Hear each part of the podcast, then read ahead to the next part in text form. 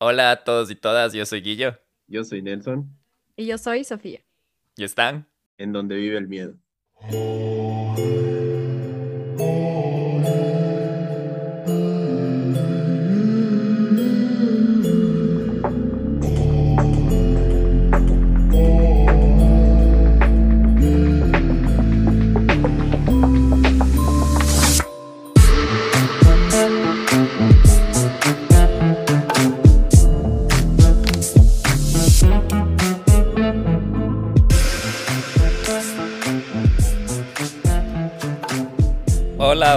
Vez. Esta semana estamos a, a, doble jornada con el Nelson porque, bueno, hoy es 17 de febrero, pero estamos grabando el capítulo 62 y ya grabamos capítulo 61 con el único objetivo de no dejarle al miedo gang sin capítulos. lo que pasaba... la madre. Tenemos, tenemos el objetivo de, ojalá lo cumplamos este año. no, nos, no, nos, están, nos están explotando pero no, muy contentos de, de, seguir grabando para ustedes y no, muy felices, hemos aprendido un montón de cosas, hemos escuchado historias de, de Reddit, hemos eh, ido viendo también eh, los, los, el countdown del top también, que es algo súper chévere, algo nuevo y ahora creo que se vienen más sorpresas, ¿no, Guillo? Sí, hoy nos acompaña Sofi de Trenzando la Mente y es en este nuevo espacio que es un poco más orgánico, que va a ser acerca de hablar de un tema en específico y ella es psicóloga. Lo mejor te doy el paso a ti, Sofi, para que nos expliques mejor quién es Sofía, qué es Trenzando la Mente y ahí seguro te hacemos un montón de preguntas y bienvenida al Donde Vive el Miedo. Bienvenida. Sofía. Hola, hola. Muchas gracias. Yo estoy súper contenta de estar aquí. Gracias por este espacio. Soy Sofía, así como ya me presenté hace un ratito, soy psicóloga, psicoterapeuta de Trenzando la Mente. Esta es ya mi empresa, mi servicio digital, en donde ofrezco terapia, terapia en línea, ofrezco salud mental y ofrezco bienestar. Entonces, hoy venimos a hablar de un tema súper chévere y creo que va muy relacionado a, literalmente a todo este miedo, miedo, miedo, miedo a fantasmas, a monstruos enormes que son un poquito más a nivel de nuestra mente. Y creo que hasta podemos hablar ya de miedos más reales, ¿no? Porque ya para, para darles la entrada a lo que vamos a hablar ahora, es acerca de miedos al cambio. Eh, no sé, Nelson, ¿qué se te viene a vos a la cabeza cuando escuchas miedo al cambio? Sabes que yo me quedé un poquito con, con lo que estábamos hablando el otro día acerca de la salud mental también, y yo creo que también sí podríamos tratar sobre ese tema, acerca de, de por ejemplo, qué pasa cuando alguien en la familia tiene algún algún familiar que te está atravesando una situación muy difícil, ¿no? Puede ser como, no sé, algún, algún tipo de, de, de, no sé, de comportamiento suicida, de adicciones, que ahora es muy común, eh, no es nada de, de, asustarse tampoco, es algo más bien para tratar de ayudar, entonces también podríamos hablar un poquito de eso, pero qué bueno, qué bueno, Sofi, cuéntanos desde hace cuánto estás en esto, eh, cuéntanos si has tenido tal vez algo que, que, te haya asustado a ti como psicóloga. Cuéntanos un poquito acerca de eso. Buenazo. Bueno, yo ya voy ejerciendo como la profesión ya de psicoterapia aproximadamente unos dos años. Todo nació en Instagram gracias a la pandemia también, entonces ahí fue como en donde empecé esta onda de la salud mental y de ir un poco más profundo al tema del crecimiento personal, porque la salud mental va directamente relacionado a, al tema de la del crecimiento personal.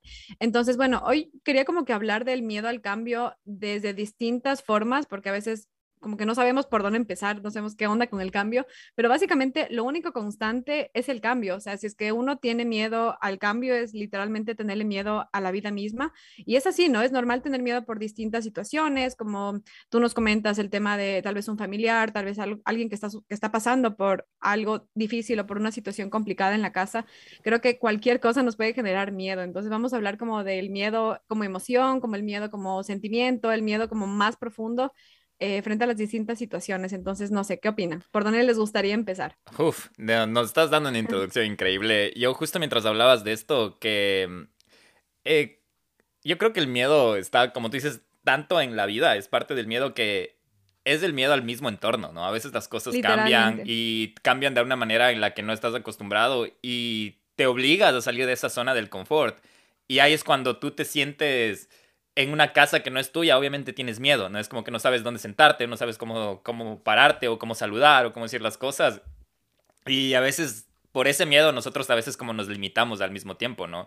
Y, y pasan tantas cosas, eh, no me quiero desviar mucho del tema, pero justo hoy, que es el 17 de febrero, hubo un cambio histórico para el país, que fue la, la aprobación de la ley del, aborto por, por, del aborto por violación. Entonces, muchas personas lo celebran, lo celebramos aquí en el podcast también, pero obviamente va a ser un cambio que va a llegar desde el punto hasta políticamente. Justo antes de, grabar con el Nelson estamos hablando de cómo esto implicará la políticamente hablando, ¿no? Porque todos estos temas de, de, sociedad, de cambio, crean, no sé, como polémica o dan de qué hablar, crean inconformidades o crean... Y en este caso es un gran avance, un paso que eh, la verdad, para todo lo que se podría lograr es bien chiquito, pero al final es un paso, ¿no? Pero bueno, no me quiero desviar mucho en el tema, pero eso es lo que me hizo pensar ahorita del miedo al entorno, tal vez. Y justo hoy, este capítulo va a salir más después, pero hoy hubo este cambio en el, en sí, totalmente. Yo creo que todos, o bueno, tal vez muchas personas que están como más al tanto del tema, van a sentir miedo. Las personas que no están al tanto del tema y simplemente estamos como opinando, creo que también implica cambios. Entonces, justamente quiero enfocarme como en el miedo al cambio y el por qué decía que es el miedo a la vida misma, porque no sé si han escuchado y a lo mejor sí, y a lo mejor también lo, lo, han, lo han dicho, como las personas nunca cambian. Y tal vez yo tenía este pensamiento chuta, no sé cuándo era niña, porque fue algo que me han venido instruyendo, diciendo, mm, como que mi, tu entorno, ¿no es cierto? Las personas nunca cambian, eh, si es que tú confías en alguien luego te va a defraudar porque ya te falló, y un montón de creencias que justamente entender que el miedo viene desde una creencia limitante es súper interesante. Entonces ya les voy a ir explicando como todo esto de cómo va funcionando el miedo como emoción y el miedo como sentimiento, como te decía, pero es literalmente eso, darte cuenta que nosotros todo el tiempo estamos cambiando, que yo me siento como súper incómoda que alguien me diga como que sigue siendo la misma persona de antes, es como nada que ver, he cambiado un montón en los, en los últimos años, en las últimas décadas, yo qué sé, siempre todo el tiempo estamos cambiando, entonces literalmente el tenerle miedo al cambio es tenerle miedo a todo lo que está cambiando. El mundo todo el, todo el tiempo cambia, em, el clima está cambiando, todo está cambiando. Entonces, si es que entendemos como de una manera súper grande que el miedo literalmente nos mueve y que el miedo es parte de la vida misma, y eh, entender de dónde viene el miedo también es mucho más interesante. Entonces es como eso, no sé qué piensan de que la gente cambia, de que la gente o no cambia o no sé, ¿cómo lo ven desde ahí? Mm, yo creo que el, mm, el miedo que tú mencionas acerca de, de estos cambios drásticos eh, también viene de la incertidumbre, de lo que no sabes en qué situación vas a estar, eh, de que si es que te va a tocar salir de tu zona de confort. Yo creo que la verdad, por ejemplo, a veces uno cuando, en mi, en mi opinión personal, ¿no? Lo, que yo he pasado fue cuando me fui a vivir solo. Yo tenía un poco de miedo, la verdad. tenía miedo de que, ¿qué, van a, ¿qué voy a hacer si es que alguien se mete a mi casa a robar? ¿Qué voy a hacer si es que me, me enfermo y, no, no tengo nadie que, que, me ayude? O, por ejemplo, yo, yo he tenido un montón de lesiones de, de las piernas, de, de, la rodilla, del tobillo. Y una vez, incluso así, he estado ya viviendo solito, eh, me caí y, y no, o sea, no tenía quien me ayude. Qué horrible, ¿no? Y después de poco a poco, después de eso, es como que uno va superando esas cosas, pero eso es una parte, ¿no? Del miedo al cambio, se podría decir. Es que es súper amplio hay, hay cosas, hay situaciones que quizás a, a, la gente que nos está escuchando están atravesando por esto y, y no sé qué, qué, qué, herramientas tal vez se podrían utilizar para, para sobrellevar estos cambios, ¿no? No sé, eso sí sería importante y para conocer todos, porque de hecho yo también no, no sé cómo, cómo superé eso, la verdad, ahora poniéndome a pensar, pero quizás tú nos puedes dar esas herramientas.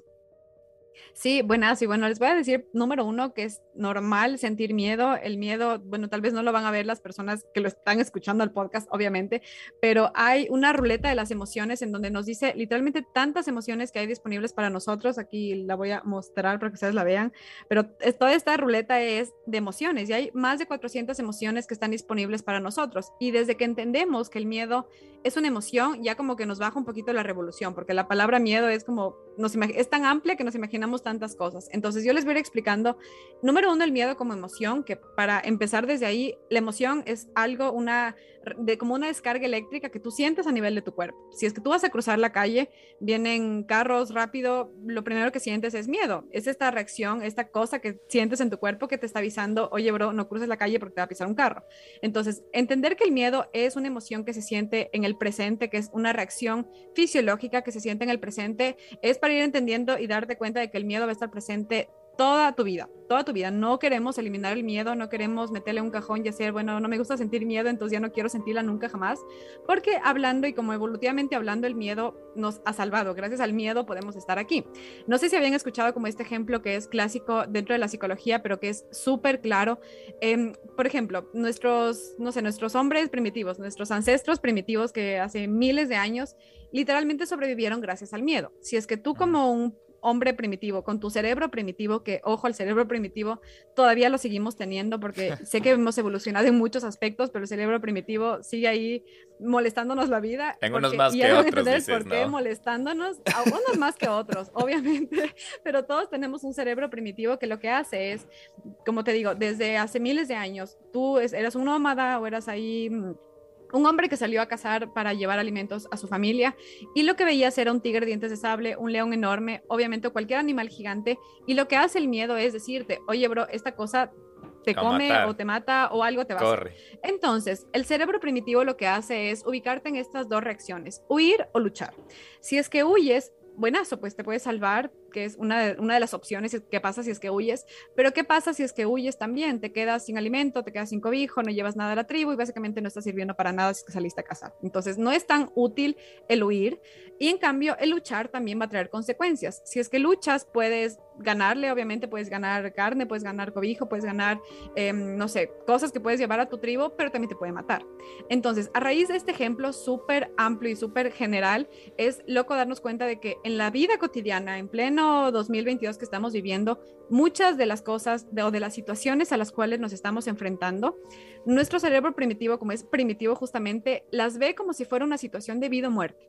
Entonces, eh, no sé, me tengo que ir a vivir solo, y tal vez mi cerebro racional, que es el cerebro que piensa, me está diciendo, bueno, te vas a organizar, van a haber estas consecuencias, verás que te pueden robar, verás que te puede pasar cierto tipo de cosas o que te vas a lesionar otra vez o cualquier cosa que puede pasar desde tu cerebro racional, pero tu cerebro primitivo está interpretando esta situación como, oye, aquí te vas a morir. O sea, fíjate que esta situación es una amenaza gigante y obviamente desde la razón no lo vamos a entender, pero el cerebro lo siente así y como el cerebro primitivo lo siente así, te manda el mensaje para que te sientas. Así que ahí justamente viene la emoción, el sentir el miedo, que el miedo te viene a adaptar, te viene a avisar, oye, algo va a suceder, pero cuando ya es constante y es todo el tiempo, todo el tiempo, todo el tiempo, ahí hay que echarle una miradita. ¿Qué es lo que pasa con el estrés? Que supongo que todos estamos estresados ahorita por alguna razón y por qué también somos la generación que más estrés tiene y que el estrés nos llega a enfermar y que literalmente nos enferma a nivel físico. Nelson, Nelson, nuestro cerebro, Nelson, por ejemplo, ahí que me está contando con sus lesiones, por ejemplo, puede que muchas de las cosas que le esté pasando a nivel físico vengan desde una interpretación de nuestro cerebro primitivo que está diciendo, esto es una situación de vida-muerte y ojo, o sea, no es que nos vamos a morir, no es que las situaciones de nuestra vida cotidiana ahorita, tal vez muy pocas, nos van a llevar a la muerte. Pero ¿qué pasaba en la pandemia? Era literalmente una pandemia mundial. Nuestro cerebro tenía todo el derecho de sentir como que nos vamos a morir. Yo lloré. en, la, en, la, pandemia. Mi, mi, profesión eh, trabaja un poco con el tema de prevención de, de riesgos, tema de salud. Yo hago seguridad y salud ocupacional. Y mm, eh, tuve, tuve la pandemia en mayo del 2020 y sí llegó al momento que yo dije, eh, no, no pude trabajar, no pude parar de trabajar, nunca trabajé virtualmente, siempre tuve que estar ahí. Eh, yo te juro que les, les, les, admira, les sigo admirando más al personal de salud que trabajaba con los casos de frente a frente, los médicos sobre todo.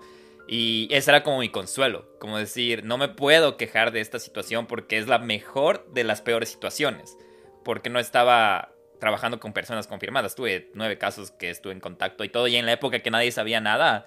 Y que... De mucha incertidumbre, de mucho miedo. Y era un miedo totalmente válido, porque no sabíamos qué onda, no sabíamos qué era lo que estaba pasando. Y verás lo que me pasó. Eh, no sé si te conté, Nelson, o conté alguna vez. Yo estaba justo en este momento de que, ¿qué debo hacer? Eh, tal vez por estar yo haciendo mi trabajo, voy a contagiar a las personas que amo o que quiero, y, y por mi culpa esa gente se va a morir o yo me puedo morir, porque en esa época, febrero o marzo de, 2020, nadie sabía cómo funcionaba el virus. Lo único que sabías es que se moría la gente, que era un virus desconocido y bla, bla, bla.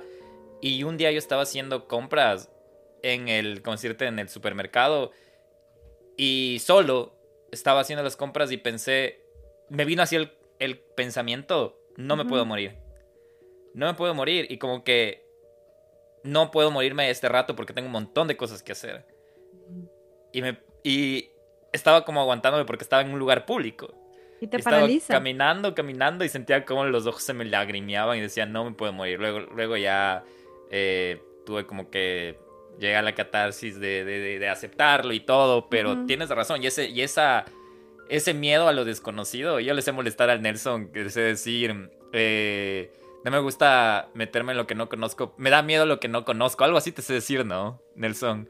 Entonces, qué loco lo que tú dices de, de cómo esto te, te desestabiliza tan, tan mal. Súper denso, súper denso. Y como te digo, tiene una reacción biológica que era el por qué quería explicarlo desde ahí, porque eso también nos ayuda a ser muy autocompasivos. Tenemos, o sea, nos ayuda a respetar mucho el proceso por el que estamos cambiando. No es que me viene el miedo y que me paraliza o que viene un montón de pensamientos que ya les voy a explicar también cómo funcionan los pensamientos, porque esta, esta cosa gigante de los pensamientos, que es el sobrepensamiento, el sobre, la sobreestimulación mental, que nos hace sentir más paralizados y nos hace tal vez tener ya un- una crisis de ansiedad, por ejemplo, que es otra cosa que es que puede derivar del miedo, o un ataque de ira que puede derivar de- de- del miedo. Muchas de las acciones que nosotros tenemos frente al miedo puede derivar eh, justamente desde eso, desde una interpretación que mi cerebro está teniendo como esta cosa, esta situación, sea difícil o no, o sea complicada como a nivel de la pandemia, que obviamente fue a nivel global, y por eso hay algunos estudios que nos confirman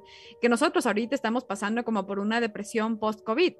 Todos, como seres humanos, a toda la humanidad estamos pasando por una depresión post-COVID porque pasamos por tanto nivel de estrés, de estrés constante, de que estábamos todo el- todos como unas antenitas a la expectativa de qué es lo que sucede, y como estábamos con niveles de cortisol altísimos, niveles de ansiedad altísimos, niveles de depresión altísimos, o bueno, bajísimos en este caso, un montón de presión para abajo, pero que nos tenía en modo alerta. Entonces era como el ejemplo que les estaba diciendo antes de del señor primitivo, o sea, estamos en tanta modo alerta que las únicas opciones que a nivel de nuestro cerebro tenemos es tengo que huir o luchar y no me permite hacer otras opciones. Por eso, como digo, es normal sentir miedo, tener miedo al cambio, tener miedo a lo desconocido, tener, mie- tener miedo a fallar, que también es otra, otra cosa, tener miedo al fracaso, a tomar decisiones o a tomar simplemente caminos diferentes, eh, porque viene también parte del sufrimiento y ahí también les voy a contar del sufrimiento y el por qué tenemos tanto miedo al cambio, porque viene el tema del sufrimiento. No sé si han escuchado este ejemplo que, bueno, nos lo dice nuestro maestro Buda, el dolor es inevitable, el sufrimiento es opcional. ¿Quién ha escuchado eso? ¿Qué me cuentan sobre el dolor y el sufrimiento? ¿Qué saben sobre eso?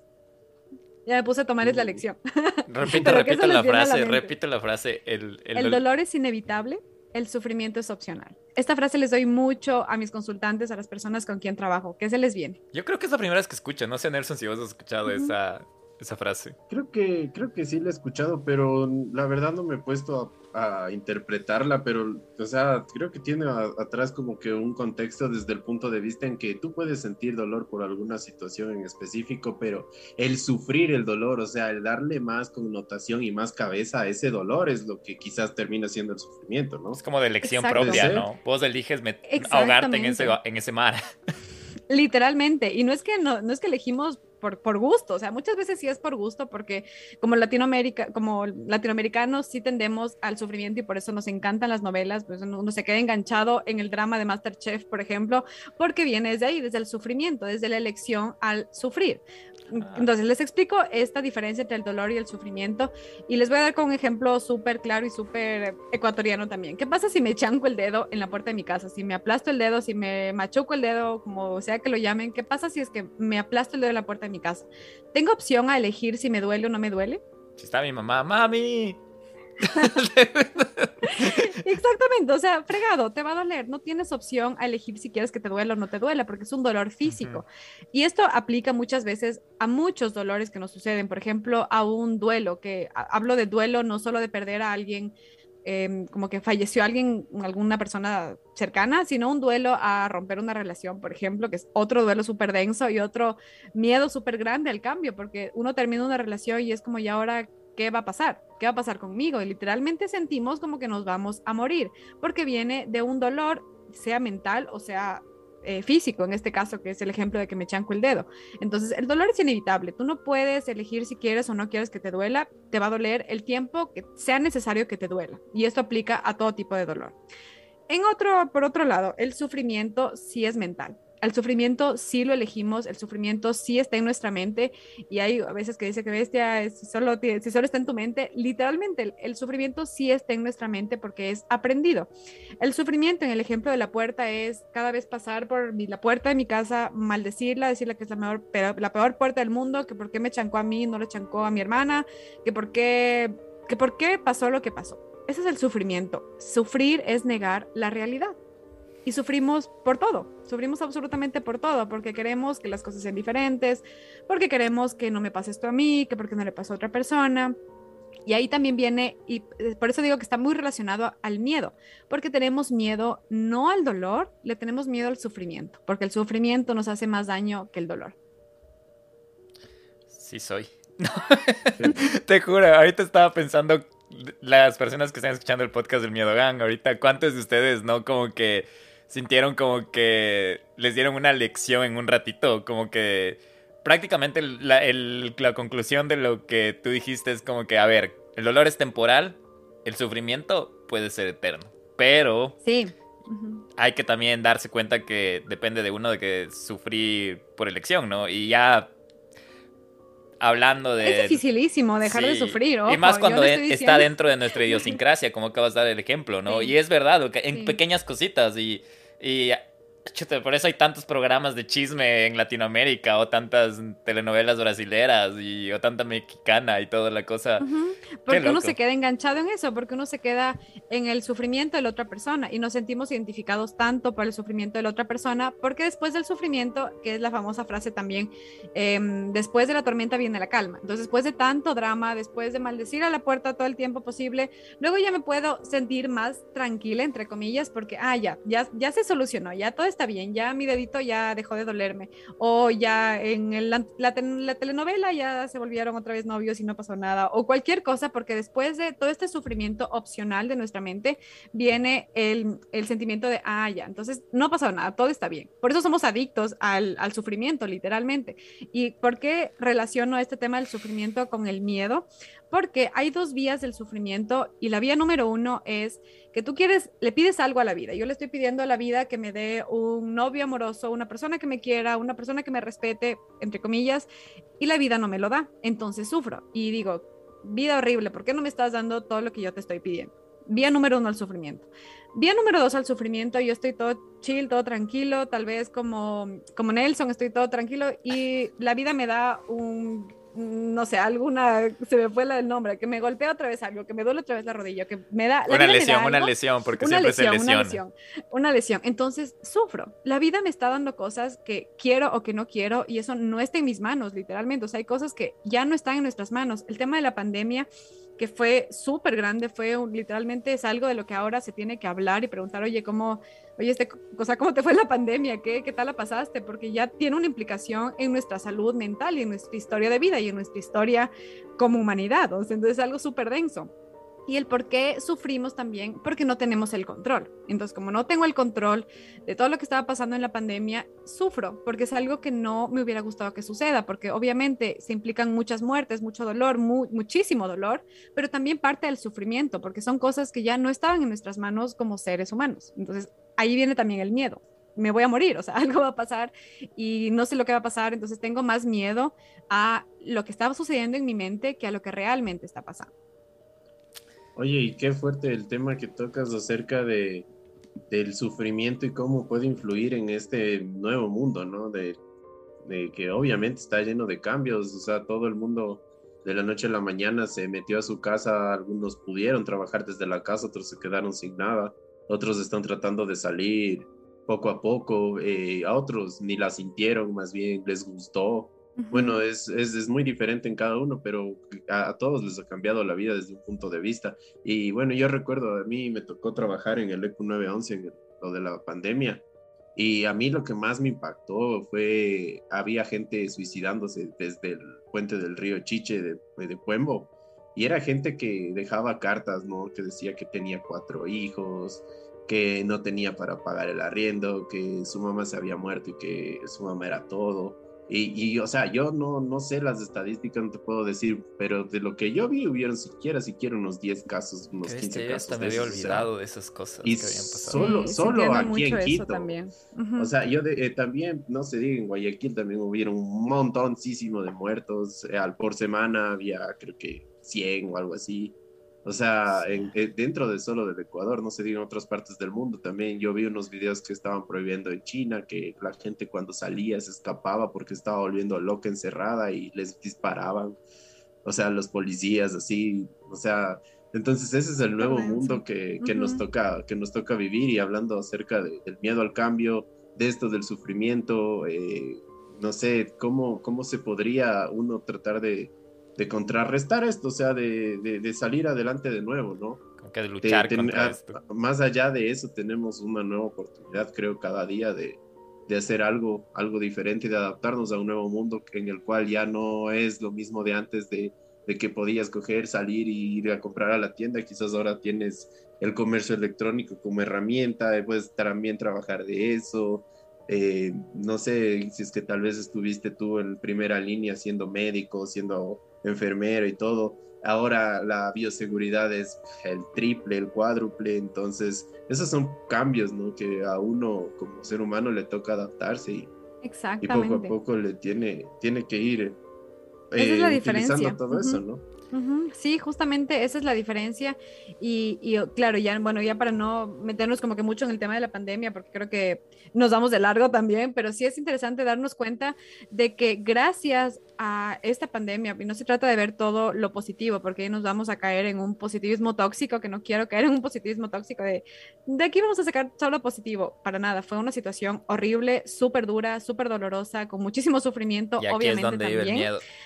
Exactamente, pero ahí es donde viene, ahí es donde viene qué es lo que puedo hacer por mí. O sea, está viniendo la pandemia y gracias a eso también surgió mucho el tema de la salud mental. Literalmente, gracias a la pandemia nos dimos cuenta de que el suicidio es real, de que la depresión es real, de que la ansiedad es real, de que el miedo es real, de que no está viene de nuestra mente, pero no es que está en mi mente y ya, y, y, échale ganas que se te va a pasar, sino que realmente tiene un impacto en nuestra salud física también. ¿Qué pasa cuando le tenemos mucho miedo al cambio y a veces te quedas ahí por miedo? Dices, bueno, no me gusta este trabajo, por ejemplo, pero ahí me voy a quedar porque es mi lugar seguro. Y es súper loco que a veces nos quedamos ahí porque tenemos más miedo de movernos que de quedarnos en el lugar donde ya no nos sentimos bien. Y aquí hablando del tema de una relación de pareja también, o del salir de mi casa porque ya no me siento cómodo, o el hacer algo diferente. Tenemos más miedo a lo que vaya a suceder después que a lo que está sucediendo realmente, porque el miedo que pasa en una situación que nos sentimos incómodos sucede también, o sea, es, es real, literalmente. Y a veces tenemos tanto miedo a dar este gran paso que es un gran paso de tomar una decisión, que no estoy diciendo que sea fácil, porque es súper complejo tomar una decisión, pero es darte cuenta de que este miedo puede venir de distintos lugares.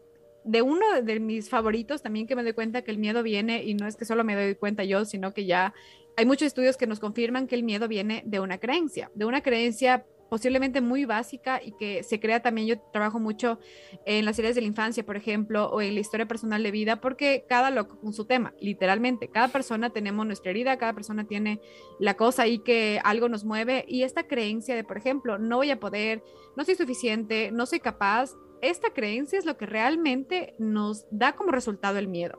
nuestro cerebro funciona como en cuatro pasos.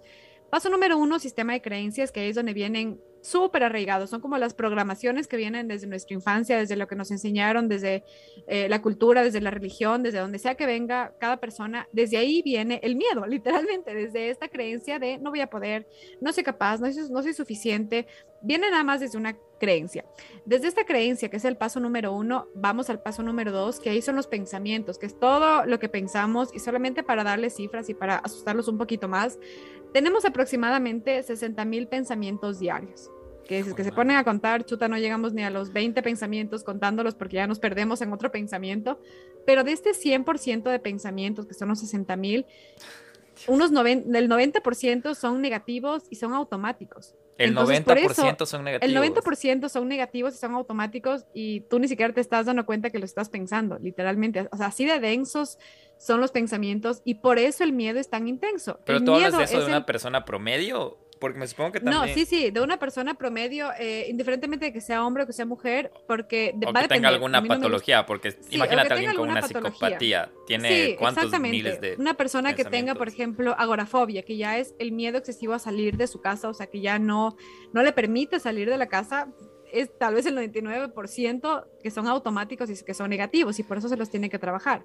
Pero de una persona promedio estamos fregados porque el 90% son automáticos y son negativos. Y negativos. Entonces, Hijo. negativos. Ese es el paso 2 y nos vamos al paso 3, que ahí, ahí recién entran las emociones, ahí recién entra el miedo como emoción.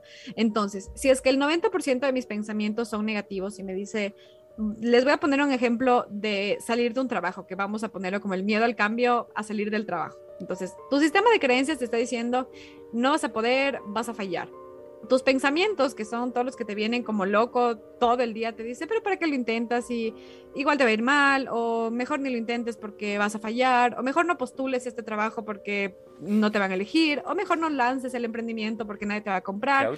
Todo este bolón de pensamientos que te llegan a lo loco, que es a nivel de tu mente, viene el paso número tres, que son las emociones. Una emoción viene a avisarte algo, una emoción te viene a decir, oye, algo está pasando con tu mente, entonces algo tienes que hacer. La emoción es el miedo, la emoción es sentirme aterrado, la emoción es sentirme insuficiente, pero nos vamos a quedar con el miedo y nos damos al paso número cuatro, que es la respuesta. ¿Qué es lo que haces si te sientes mucho miedo? Te paralizas o tal vez no sales de tu zona de confort o tal vez no renuncias al trabajo o tal vez no sales de esta relación conflictiva o tal vez simplemente no te mueves. Y esa es una acción que viene del resultado del miedo. ¿Cómo Qué lo ven? Es, es, como una bola de nieve. Uh -huh. Qué locura. No sé, yo creo que todos hemos pasado por estas fases sin saber todos, que existen estas fases. Todos, y, todos, todos. Y no, más bien, qué bien explicado ahorita de... Yo no tenía entendido las cuatro etapas de, de, de, la manifestación del miedo, podría ser, pero uh -huh. tiene totalmente el sentido que la, la, la, cuarta, que es la... No, miento, dijiste que la, la, tercera es la emoción, ¿no? La emoción y la cuarta, y es la acción. Es la acción. Y me, me, a veces ponte yo hablo en analogías, me hacía pensar como que una llave que está cerrada y como que la emoción es cuando se abre, cuando ya te da el sí. mental breakdown, que te pones a llorar o te entras en pánico o, o, y es la emoción, ¿no? Pero de ahí vas a la acción, ¿qué voy a hacer para salir de este pánico? O para parar de llorar o para, hasta puede ser hasta el tema de miedo a, a ganar más dinero o a más cosas y lo que hablabas del trabajo, sea. de lo uh -huh. que hablabas del trabajo. Tal vez ahorita quiero un mejor trabajo que tal vez me pague más, pero ¿por qué voy a arriesgarme si ahorita estoy cómodo ganando lo que gano ahora, pero también quiero algo más, ¿me cachas? Y es como que me, me, me llamó full la atención lo que tú decías de que de los pensamientos negativos que tenemos del 90%. Es densísimo. Esos y, son los verdaderos eh, fantasmas, monstruos, que son súper densos. Sí. A esos sí les tenemos que tener mucho miedo porque los pensamientos te, te ahogan, o sea, te ahogan, te ahogan. Imagínate tu mente como un eh, no sé, como un lienzo en blanco y que el 90% de ese lienzo en blanco esté repleto de pensamientos horribles,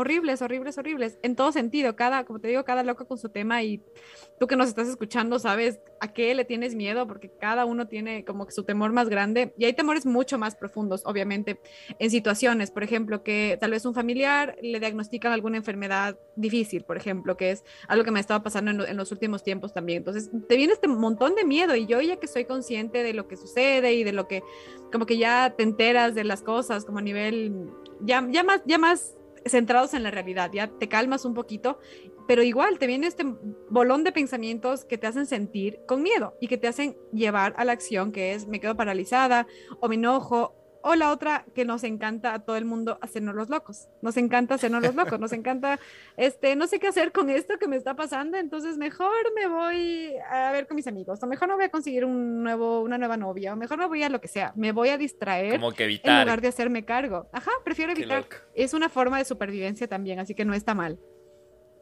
O el, o el todo pasa por algo. y, pasamos la página y no ha pasado nada.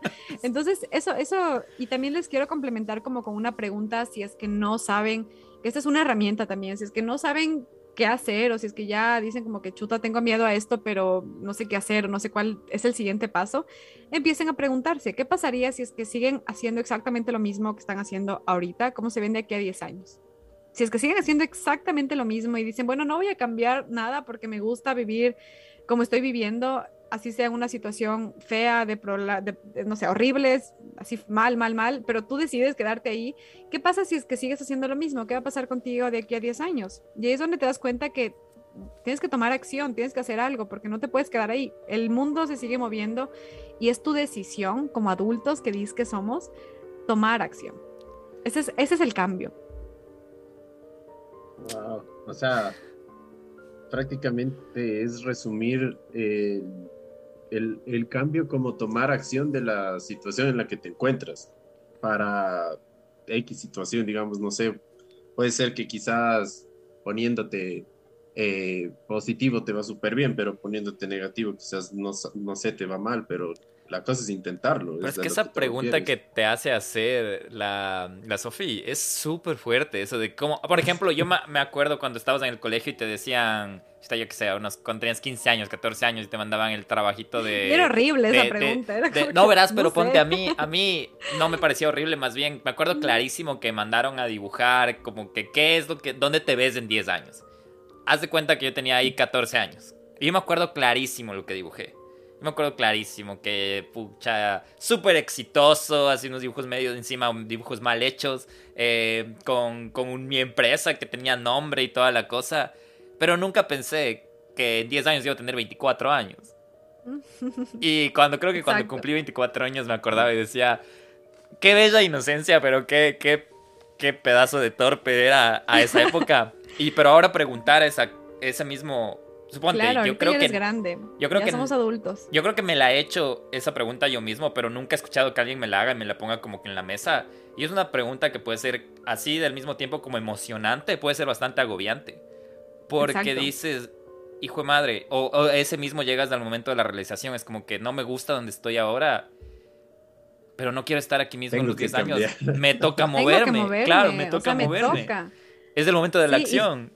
Sí, y sobre todo, ojo, si es que ya estás pasando los 25 añitos, ya el ser adulto, ojo, no es, no sé, tener un trabajo, tener una profesión, tener, no sé, casarte, tener hijos, tener una cuenta del banco, tener mucho, mucho dinero. Ser adulto no es eso, ser adulto es hacerte responsable de, de tus cosas, o sea, en serio, ya por no decir una mala palabra, pero ser adulto es hacerte responsable de tus bullshit, así de tus cosas, así, porque si es que no te haces responsable de eso, nadie te va a dar haciendo eso. Y son preguntas que, como, como literalmente de dónde viene el miedo, son preguntas que te generan miedo, pero ese miedo te está avisando algo. Por eso también quiero recordar que las emociones no son ni buenas ni malas. El miedo no es malo. El miedo te está avisando algo. En el ejemplo que les decía antes de si es que vas a cruzar la calle, eh, o no sé, vas a cruzar la calle, viene un carro rápido, lo que te está avisando tu cuerpo es, oye, bro, no cruces porque te va a pisar. Entonces el miedo no puede desaparecer, porque si es que desaparece, te vuelves un loco que no estás pensando. Y ahí sí es,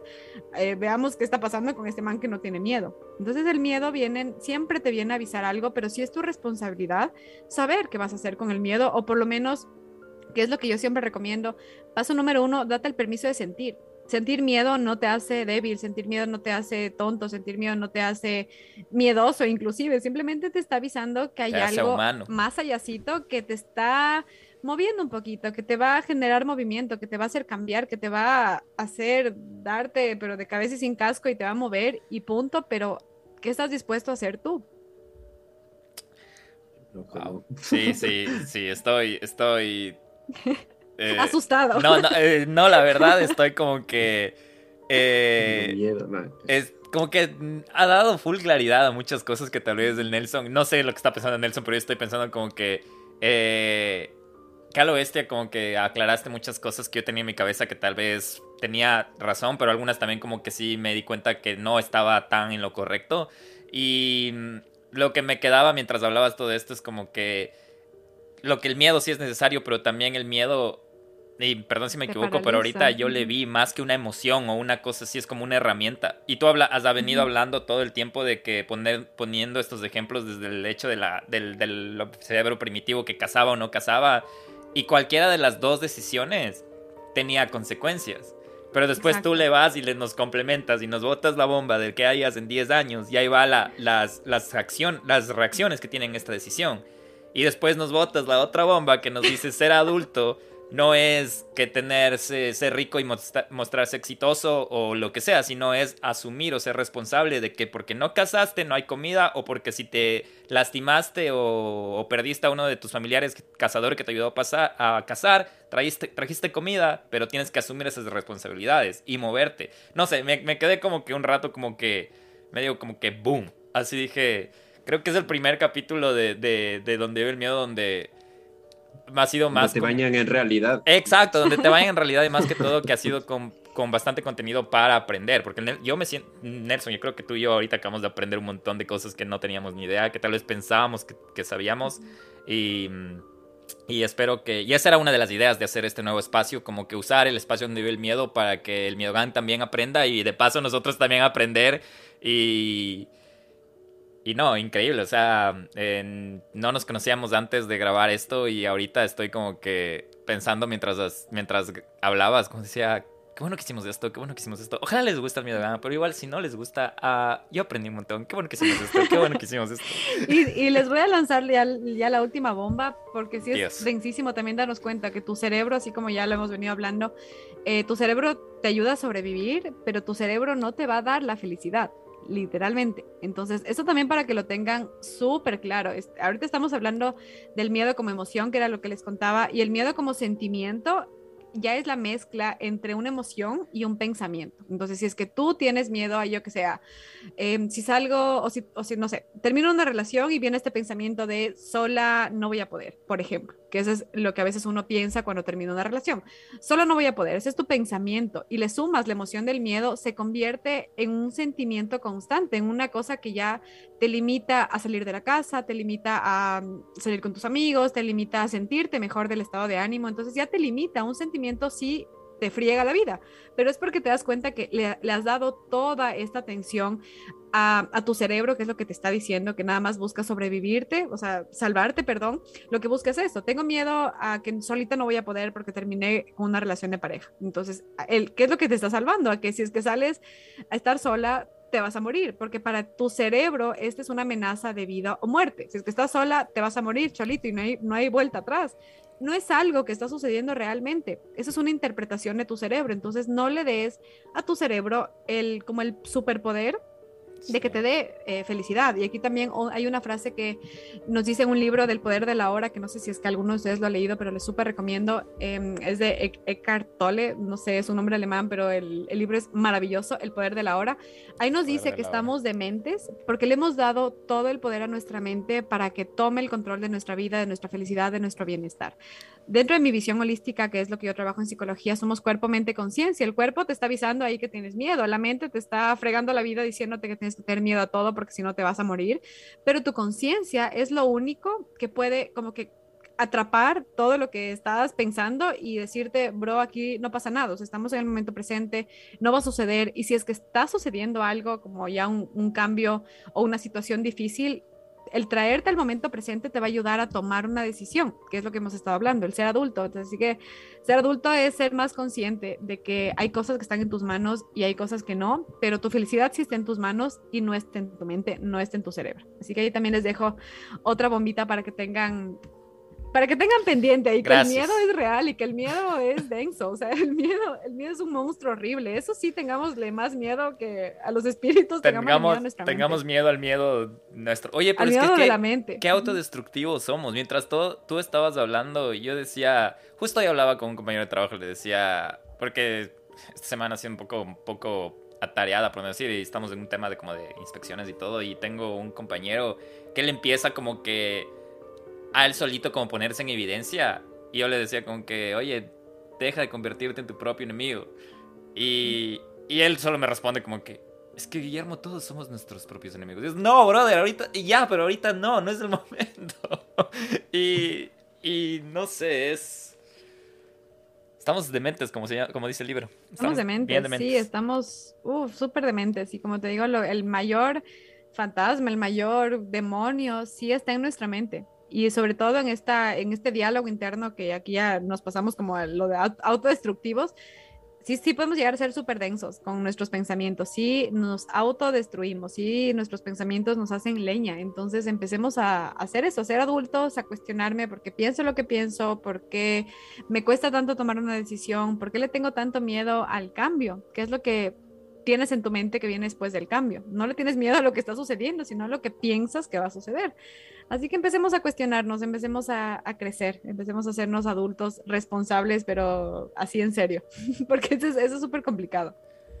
Nos dejas deleccionados, ¿no, Nelson? Nos deja como que con la, con la, con la lección. Zarandeado, así. Sí. Costadísimos, sí. O sea, así como que me exprimieron. Sí, es una, una, un, una una cachetada con guante blanco nos acaba de dar, no solo a nosotros, tal vez a todos los que nos están escuchando. Y.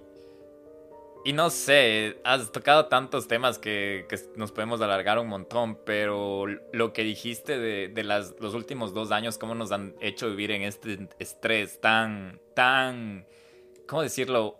Un estrés adquirido sin decisión, porque no es que nosotros andamos por el mundo felices y toma, y ahora sí, ¿qué vas a hacer con esto? Que ya no tienes opción, o sea, no tenías opción. Y ahora lo que tú decías, eh, bueno, yo, yo sigo terapia también y un día, el, inicio de este año, yo me sentía súper cansado porque yo estoy, perdón la palabra, mamado del COVID ahorita, por lo que, te juro, ya a veces me da ganas de coger la mascarilla y botarla y todo, pero yo sé que tenemos que seguir siendo preventivos y toda la, la cosa. Pero ya no lo hablo mucho del COVID, ya prefiero como decirlo, ok, es una nueva normalidad, dejémoslo así, es como si hablamos de eso, hablemosle como, como que estamos hablando de que hoy llovió o que hoy hizo sol. Total, y, lo, está aquí.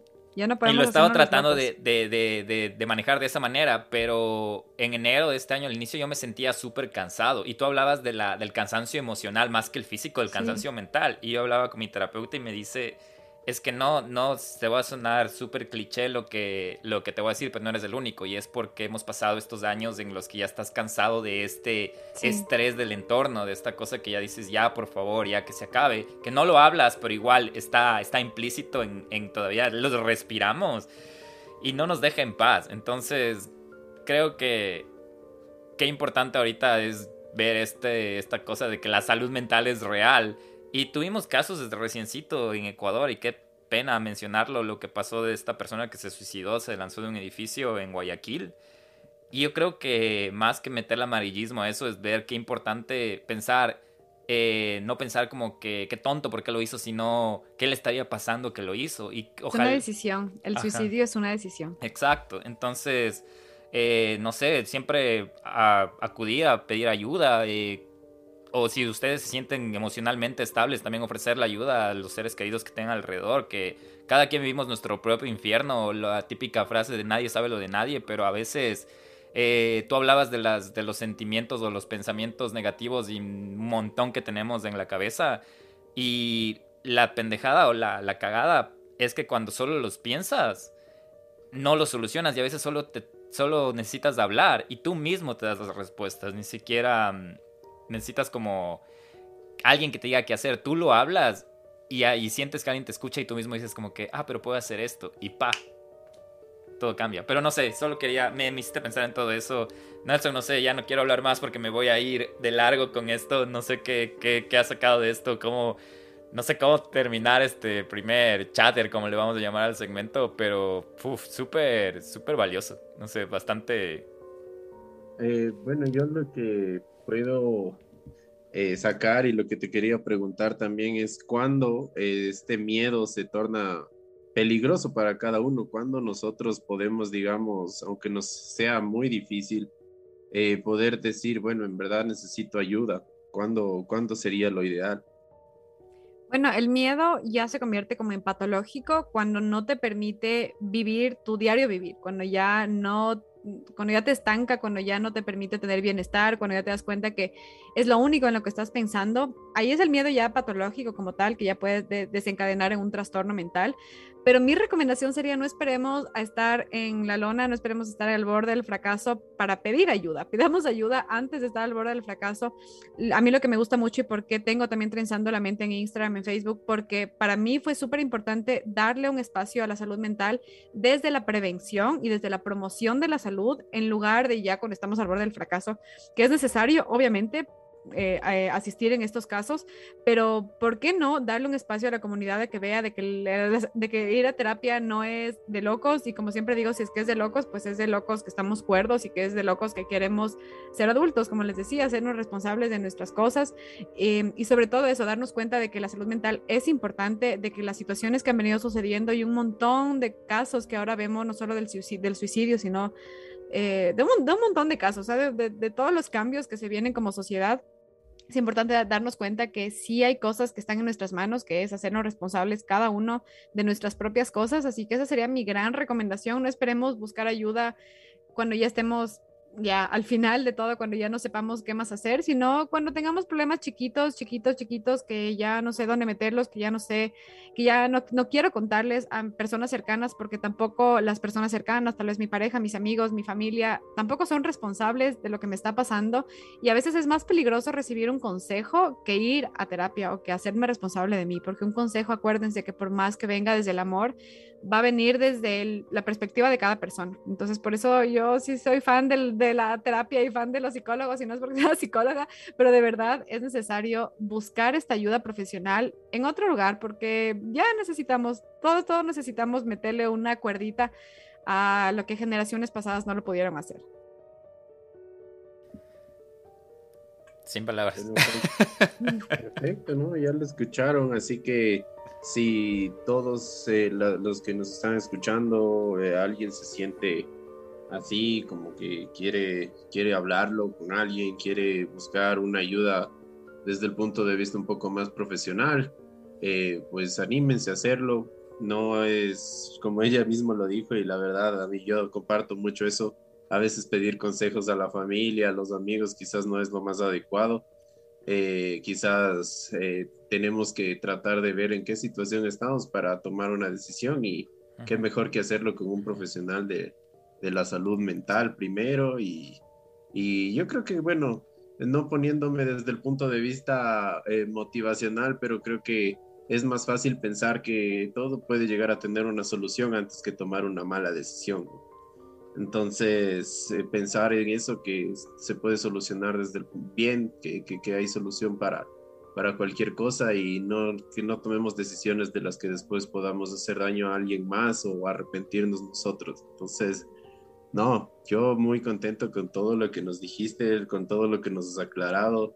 Nos, como les dije ya antes, sentí que fue un baño de realidad, como que nos, nos, nos exprimieron, nos, dejaron al desnudo acerca de todo lo que, de todo lo que es, podemos tener en relación a miedo a cambiar y, unas herramientas excelentes, también darnos cuenta de que siempre tenemos un montón de pensamientos y que estos no necesariamente van a ser siempre buenos y que es bueno también hacer, eh, encarar el miedo, ¿no? enfrentarlo para, para poder ser mejores eh, en nuestras vidas y estar más que nada, eh, tener un equilibrio, ¿no? Tener un equilibrio de, de la felicidad, del, del, miedo, de la angustia, no acercarse al sufrimiento y, de todas esas emociones que, que nos hacen ser humanos. Y, y, no, yo te agradezco muchísimo, Sofía, por todo eso que nos, que nos mencionaste, todo eso que nos acabas de enseñar también.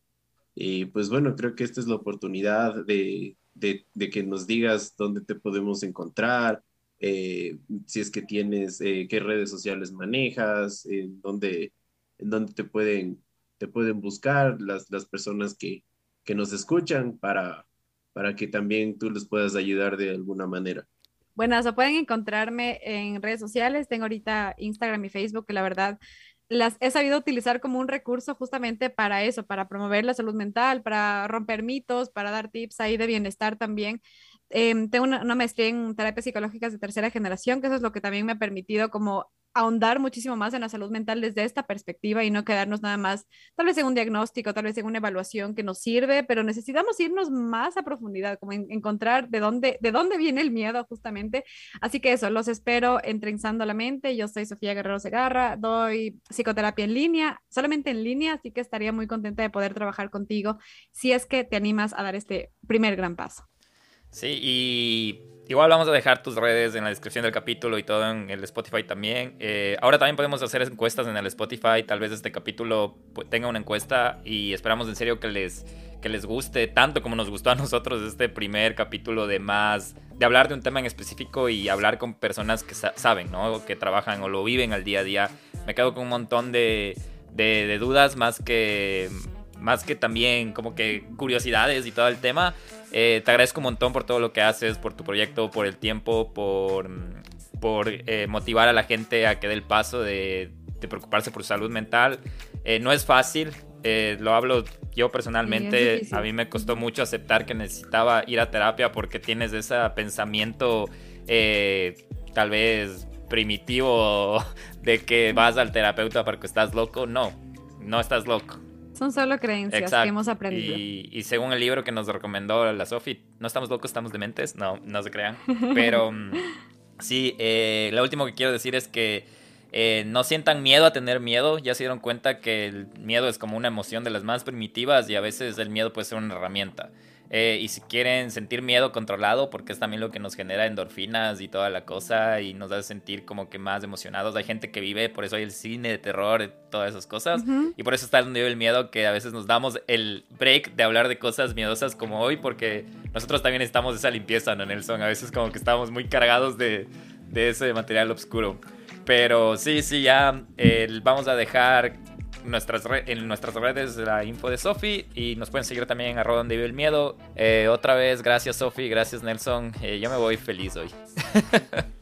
ya con eso creo que les podemos dejar seguir su domingo. Eh, igual si tienen cosas que recomendarnos. Nelson, ¿tú tienes algo que recomendar? Porque estamos tratando de hacer como que esto de qué nos asustó esta semana o cosas así, algo súper orgánico, pero a mí ya creo que no me... Bueno, es la misma, estamos grabando en la misma semana, Nelson, así que yo ya dije en el anterior capítulo lo que me asustó esta semana y me sigue asustando esta semana. Entonces no sé si tienes vos algo más que para recomendar antes de irnos. Eh, sí, la verdad yo, bueno, no sé, esta película creo que solo está en esta plataforma de HBO, pero si es que pueden verla, se llama The Night House, es una película de terror y esta, trata de unos temas incluso de, del diablo y del demonio y de posesiones acerca de una casa y de un chico que a través de una posesión intenta salvarle a su, a su querida pero, les juro que en verdad, bueno, ya, ya soy súper miedoso con las películas de terror, pero esta sí me, me, me, hizo estremecer y no me dejó dormir algunos días. Así que si les gusta ese tipo de películas, les puedo recomendar. Eh, y pues bueno, eso, muchísimas gracias. Ya saben, por favor, queremos escucharles. Tenemos también la intención de que ustedes también participen, así que no se olviden de llenar el formulario si quieren participar con nosotros. Desde mi parte, eso es todo. Yo les agradezco mucho, Guillo. Muchas gracias, Sofi. Y pues bueno, eso es. Gracias. Chao.